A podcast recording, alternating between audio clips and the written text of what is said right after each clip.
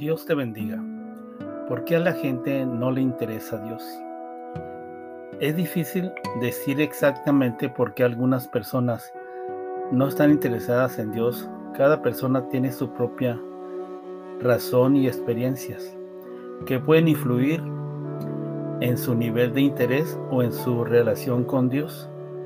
Algunas posibles razones por lo que alguien puede no estar interesado en Dios incluye falta de experiencia personal.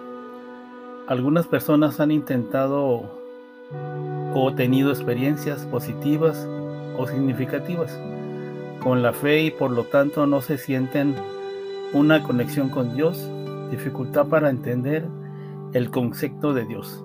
Algunas personas pueden tener mm, dificultades para aprender o aceptar la idea de un ser supremo o de un plan más grande para el mundo, desconfianza hacia la iglesia o hacia los creyentes.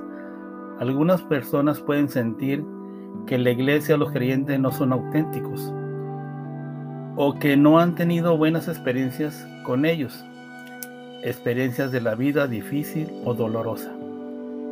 Algunas personas pueden sentir frustradas o resentidas con Dios debido a experiencias difíciles o injustas que hayan tenido en la vida, falta de conocimiento, algunas personas simplemente no conocen mucho acerca de Dios o de la fe y por tanto no sienten un interés especial en Él.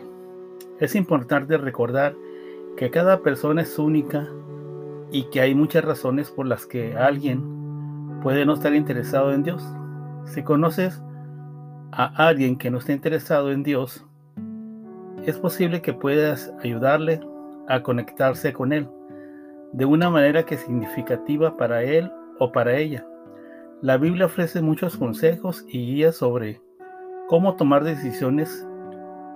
Algunos versículos que pueden ser relevantes incluyen, engañoso es el corazón, más que todas las cosas, y perverso.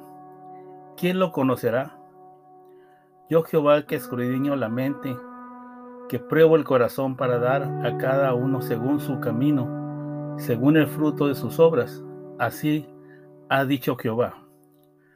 Maldito el varón que confía en el hombre, pone carne en su brazo y su corazón se aparta de Jehová. Jeremías 17:5 y Jeremías 17:9 y 10. Confía en el Señor de todo corazón y no en tu propia inteligencia, reconocerlo en todos tus caminos y Él allanará tus senderos. Proverbios 3, 5 y 6. Si alguno de ustedes tiene falta de sabiduría, pídale a Dios, que da a todos generosamente, sin reproche, y se le, hará, se le dará. Santiago 1.5. Más vale ser pobre recto que rico perverso. Proverbios 28.6.